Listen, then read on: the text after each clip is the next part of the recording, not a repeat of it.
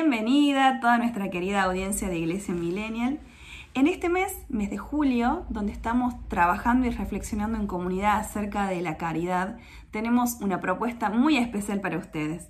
Esta entrevista a la que titulamos Amar y Reparar viene a contarnos un poco acerca de la misión que están llevando a cabo las hermanas esclavas del Sagrado Corazón de Jesús en Benín, África.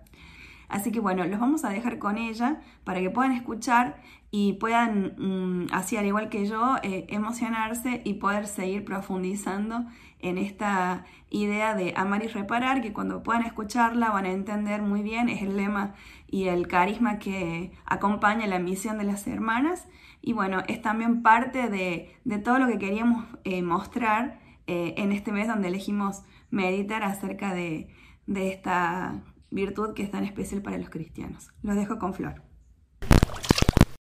Hola a todos, soy la hermana Florencia de las Hermanas Esclavas del Corazón de Jesús y estoy de misión en el Benín, en el África Occidental, en la misión Sagrado Corazón. Nuestras tres primeras hermanas esclavas del Corazón de Jesús llegaron en misión destinadas aquí al Benín, donde fundaron la primera comunidad en estas tierras africanas. Eh, y vinieron por un gran deseo de toda la congregación de ir siempre más allá de las fronteras, como nos dijo nuestra madre fundadora, la madre Catalina, que ya nos dijo, vuelen por el mundo haciendo conocido y amado el Sagrado Corazón. Yo llegué a la misión en el año 2015. Vine primero de experiencia, un tiempo de discernimiento para conocer la cultura, el lugar, las tareas que realizan nuestras hermanas aquí en el África, en la misión, y después de ese discernimiento y ese tiempo de experiencia, ya me quedé ¿no? con un traslado permanente aquí en, en, el Benín. Hay otras hermanas que en distintas etapas vienen a hacer también sus experiencias y otras que llevan más tiempo en, en la misión.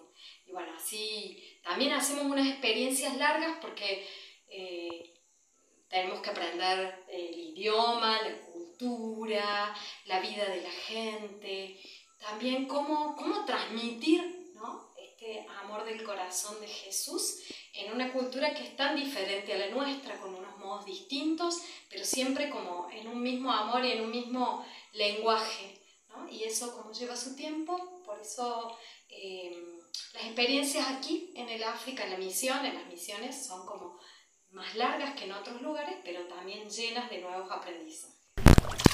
Y en, donde nosotras estamos, que es una zona rural, la misión se encuentra en una aldea en el interior del Benin. La gente realmente nos recibió, recibió a las primeras hermanas y a cada una de nosotras con mucho cariño, ¿no? con mucha acogida. Hay algo en, en, en, la gente que percibe que nosotras estamos aquí para compartir una buena noticia. No venimos buscando otros intereses, sino compartir la fe, compartir la búsqueda del bien común, compartir la vida sencilla de todos los días en, en, tareas que dignifiquen de servicio y de amor al prójimo y eso la gente lo percibe y por eso, aunque estamos en una zona muy pobre, muy sencilla, vivimos entre campesinos, la gente siempre ha sido muy cariñosa, con otro estilo, otra cultura distinta a la nuestra, pero muy cercana y muy alegre la verdad que vivimos entre gente muy alegre y que en medio de la pobreza descubre también cómo, cómo acoger, cómo acompañar, cómo servir, cómo ser disponible y alegre en lo de todos los días. Nuestro carisma como esclavas del corazón de Jesús es, estamos llamadas a amar y reparar. Y lo hacemos a través de obras concretas. Aquí en la misión dedicamos especialmente a reparar la dignidad de la persona, especialmente las mujeres y los niños. Entonces tenemos, desarrollamos muchos proyectos de, con las mujeres. Por ejemplo, eh, proyectos de concientización en distintas problemáticas, proyectos que a lo largo de la historia de la misión que han tenido que ver con la lucha contra la malnutrición o la desnutrición infantil, proyectos para prevenir enfermedades endémicas, o, de transmisión sexual, proyectos que tienen que ver con el desarrollo de la mujer, alfabetización, por ejemplo, la lengua oficial del país, el francés, para que las mujeres puedan en los mercados intercambiar y comerciar y tener eh, diferentes ingresos. Tenemos proyectos también, hemos tenido a lo largo de la historia proyectos de crías de animales con los grupos de mujeres en las diferentes aldeas, proyectos de, de huertas comunitarias, huertas muy grandes para que las mujeres puedan llevar a la familia el alimento necesario, proyectos de granero de seguridad alimenticia, donde hacen campos comunes o compran granos y después en estaciones secas donde no hay nada para comer pueden revender esos granos y tener para los alimentos, granos como el maíz, el sorgo, la soja. Eh, también hemos tenido y tenemos muchos proyectos diferentes en distintas comunidades, por ejemplo, para el acceso al agua potable, que uno en Argentina va simplemente y abre una canilla y toma agua, y en estos lugares donde no hay acceso al agua potable y hay tantas enfermedades, hemos desarrollado muchos proyectos en distintas aldeas para acceder a lo que son perforaciones y pozos de agua. Después tenemos también otros proyectos con niños. Por ejemplo, en la parte de educación tenemos proyectos, el proyecto PAEF, que es una escuela de segunda oportunidad. PAEF quiere decir Proyecto de Apoyo a los Niños Excluidos del Sistema Educativo. Entonces tenemos una escuela para todos aquellos adolescentes y jóvenes que jamás pudieron por distintas causas acceder a la escuela primaria, a la escuela, al sistema educativo, y los recuperamos para que ellos tengan también una oportunidad de insertarse en el sistema, de alfabetizarse, de aprender a leer y escribir, de aprender tantas cosas, porque sabemos que la educación es un medio para reparar la dignidad de la persona. Entonces, realmente que la escuela acompañe a los chicos también dándoles introducción a lo que son los aprendizajes, los oficios, ¿no? escuela de oficios para que al terminar la escuela también puedan tener una salida laboral. Tenemos otros proyectos como Escuela Bombón, que es para los más chiquititos, ¿no? un jardín de infantes, para que los niños que hablan, ustedes saben, en las aldeas se hablan en, en las lenguas africanas y aquí conviven en el país más de 54 lenguas. Entonces estos niños que vienen de sus familias hablando distintas lenguas puedan aprender también eh, francés, que es la lengua oficial del país, y acceder a la, a la educación primaria. Después tenemos muchos otros proyectos también que tienen que ver con la evangelización. ¿no? Vivimos en medio de, de pueblos musulmanes, de religiones tradicionales, donde conviven pequeñas comunidades cristianas. Entonces acompañamos la vida y la misión de estas comunidades y los primeros pasos en la fe. Entonces tenemos la catequesis para los niños, la catequesis de jóvenes y el catecumenado de adultos para el bautismo, ¿no? Este conocer y hacer experiencia de Jesús que ama y repara nuestra historia, que nos acompaña, que vive con nosotros y que está presente. Entonces acompañamos esa vida, también los domingos, donde los sacerdotes no pueden llegar, acompañamos la oración dominical de la gente. Aquí en la misión arranca muy tempranito por la mañana, nos levantamos las hermanas, vamos a misa, misa a las seis y media de la mañana, laudes, desayunamos y las mañanas son de todo este trabajo de promoción. Entonces arranca la escuela, los niños vienen a la escuela PAEF, arranca el jardín de infantes también y también cada una de las hermanas que trabaja en las diferentes aldeas con los grupos de mujeres, también salimos ¿no? para el trabajo con las mujeres de promoción. Eh, cada hermana acompaña a algunas aldeas y va al trabajo con las mujeres, generalmente abajo de un árbol, nos encontramos con las mujeres y los niños. Y ahí, bueno, se va desarrollando el trabajo. Si es el trabajo de huertas, se trabaja con las mujeres, tanto en la formación, cómo hacer una huerta, cómo se plantan las diferentes cosas, cómo es el trabajo para, para mejorar las huertas, si es el trabajo de, de granos, a lo mejor podemos eh, hacer una formación sobre los granos, sobre el cultivo, sobre la venta, el comercio. Si, estamos trabajando algún tema en particular, hemos trabajado, por ejemplo, la fabricación de jabón, otra hermana se ha dedicado a cómo elaborar y procesar alimentos con, plantas que hay aquí en el lugar, como la moringa y otras.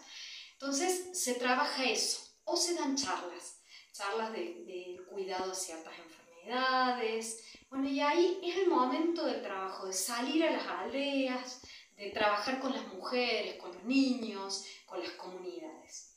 Generalmente al mediodía volvemos las hermanas, nos encontramos, comemos juntas y la mayoría de las veces por la tarde tenemos las catequesis, ¿no? Por ejemplo, los martes vienen los jóvenes aquí a la misión, es la catequesis de adolescentes y de jóvenes. Los sábados son los días que vienen todos los niños y tenemos el MEG, que es el Movimiento Eucarístico Juvenil, y vienen los niños a, la catequesis y al movimiento, al MEG. Eh, bueno, los, los diferentes catequesis de adultos también en las aldeas por la tarde. Y los domingos, tempranito a la mañana, salimos para acompañar las comunidades. Cada hermana acompaña a una comunidad y también volvemos toda la mañana. Estamos con las comunidades y volvemos. Y ya por la tarde, todos los días, en general, a las 7 de la tarde, ya todas estamos aquí en la casa. Hay días que eh, vienen también a la misión cuando volvemos, las, diferentes las familias personas nuestras de nuestra aldea, cuando hay distintas situaciones que les acompañamos. Y ya como a las siete y media de la tarde las hermanas nos juntamos a compartir, también rezamos juntas las vísperas, releemos, hacemos la relectura de nuestro día, eh, es un momento también de recoger el día, de pasar con una memoria agradecida el paso de Dios también por este día recordando y trayendo en memoria tantos rostros y personas con las que nos hemos encontrado, rezando, dando gracias y también pidiendo por cada uno de ellos. Y ya tempranito a las 8, a las 20, nos juntamos a cenar y después compartimos aquí en las hermanas nuestro tiempo, nos ponemos al día, nos contamos un poco cómo fue nuestro día, el día de cada una, compartimos, nos reímos y bueno, vamos cerrando también el día de tanta actividad y después ya cada una eh, se retira a, descansar. Mi experiencia de, de, ser misionera en el África tiene como, como muchos aspectos. Por un lado, eh, hablando con una de las hermanas, compartíamos esto de que la experiencia de dejarlo todo lo tiene que vivir cada uno en donde está la experiencia de seguir al Señor radicalmente eh, se da cuando uno deja todo para irse al África, pero se da también cuando, cuando haces de todo corazón lo que tenés que hacer, ¿no? Y, y ahí uno deja el corazón y esa es tu África y esa es tu misión. En el colegio, en, en la tarea, en la parroquia, en la catequesis, en tu trabajo de todos los días, en lo que sea, ¿no? Em, el ser misionero y dejarlo todo es como una actitud del corazón. Bueno, hoy me toca a mí estar acá, lejos, a muchos kilómetros de distancia, pero viviendo una experiencia de misión que, yo siento que es eso, es poder, el día que esté en, Argentina y donde, en Córdoba, yo soy cordobesa, que pueda sentir que esa es mi África. Y, y esa es una invitación para todos. Es esto que siempre nos dice Francisco, el Papa Francisco, todos somos discípulos misioneros, con un corazón misionero. Pero también tengo que decir que a mí el, venir acá me ayudó también a desinstalarme, como esto eh, de dejar la zona de confort que uno dice, como de cambiar la cultura, aprender un idioma nuevo, comprender o intentar comprender otra cultura, es, es realmente todo un desafío, porque uno piensa y siente donde los pies pisan. Y, eh, yo, por ejemplo, que nací y me crié en Argentina, bueno, tengo esa cultura.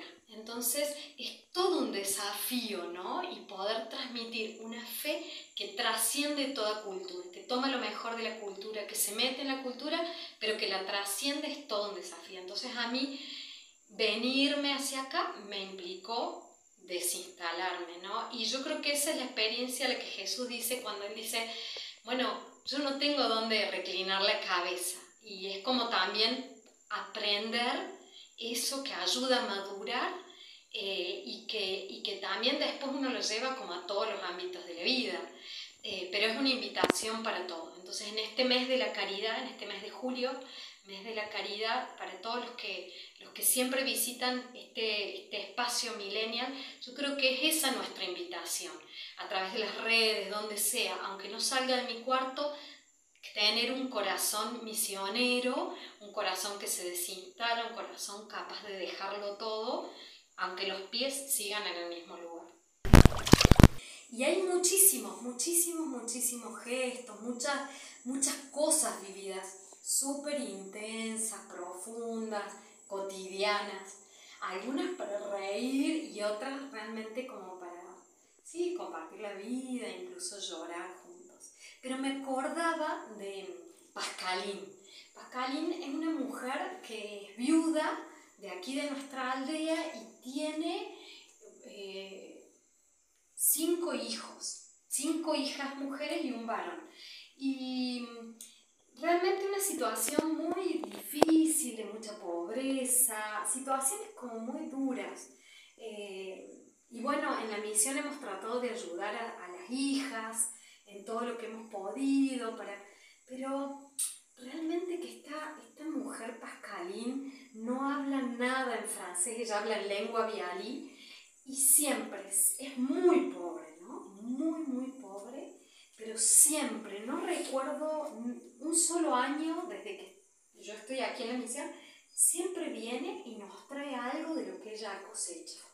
Si en su campo em, cosechó maíz, viene con algunos choclos y nos trae de regalo. Si, si cosechó mm, eh, maní, aquí hay maní, siempre viene con una bolsita y ella lo podría vender y, con eso comer o darle a sus hijos, les da, por supuesto, pero siempre, siempre con un agradecimiento y me habla, nos habla en lengua viali, yo no entiendo, ella nos hacemos señas, ese lenguaje universal de señas, pero esta mujer siempre trae, aunque sea una bolsita pequeña con un tomatito, con unas semillas, con algo, unos iñames, dos, tres, siempre viene. Y yo este último tiempo pensaba en ella, me acordaba del Evangelio de la viuda pobre. ¿Se acuerdan que Jesús está en el templo y los ricos traen y, la viuda se acerca y da dos monedas y Jesús dice, ella es la que más ha dado porque todos han dado de lo que sobraba y ella ha dado de su pobreza, todo lo que tenía para vivir. Y yo la veo a esta mujer y digo realmente cuánto a uno le enseña de todo lo que a uno realmente le sobra y, y, de lo que esta mujer desde su pobreza nos entrega todo con generosidad, con alegría. Eh, y bueno, y, y sí, eso educa y eso también hace que uno quiera seguir adelante.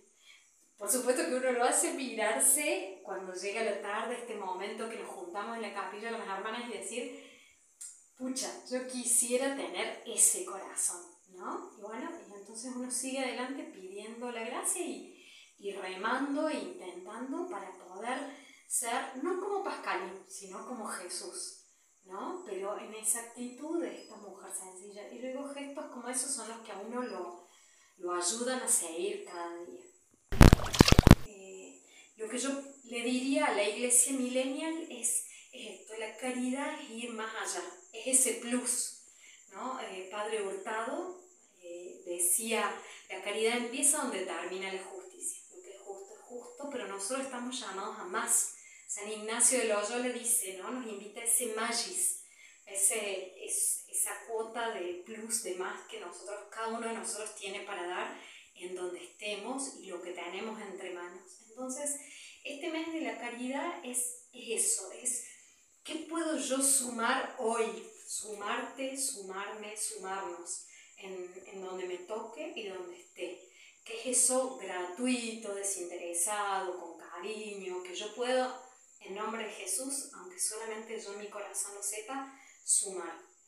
Y yo creo que ese es nuestro desafío, nuestra invitación eh, de la caridad en esta iglesia que tanto necesita en este mundo de hoy, que tanto necesita que cada uno de nosotros de ese, ese más tan particular y tan personal que tenga el sello, la huella de cada uno de nosotros. Nosotras, desde aquí, desde la misión, como esclavas del corazón de Jesús, amando y reparando. ¿Y vos, desde dónde vas a dar tu más? Bueno, en nombre de Iglesia Millennial queremos agradecer a Flor por la buena onda de haberse conectado, de haber hecho el esfuerzo, porque hicimos el intento de hacer la entrevista, pero se caía la señal, se nos complicó un poco hacerla en vivo. Eh, pero bueno, queríamos hacer eh, esta conversación con ella y que además de, una entrevista estructurada pueda contarnos otras cosas, pero bueno, eh, lo mismo quiso compartir con, todos ustedes y con nosotros parte de lo que viven en el día a día ahí y de toda esta misión y esta entrega tan generosa que ellas hacen desde su lugar. Así que nada, les agradecemos, les pedimos a los que quieran compartir también y ayudarnos a difundir esta entrevista para que el trabajo de las hermanas sea conocido, para que inspire a otros también a salir a misionar, eh, porque también el testimonio es para eso, es para edificar, es para construir y es para animar a otros y a otras a, que quieran salir también al encuentro. Y bueno, a interactuar en nuestras redes, que nos cuenten qué, qué sintieron, qué les inspiró este testimonio y acompañarnos hasta el próximo mes que seguramente tendremos otra entrevista para compartir con ustedes. Muchas gracias.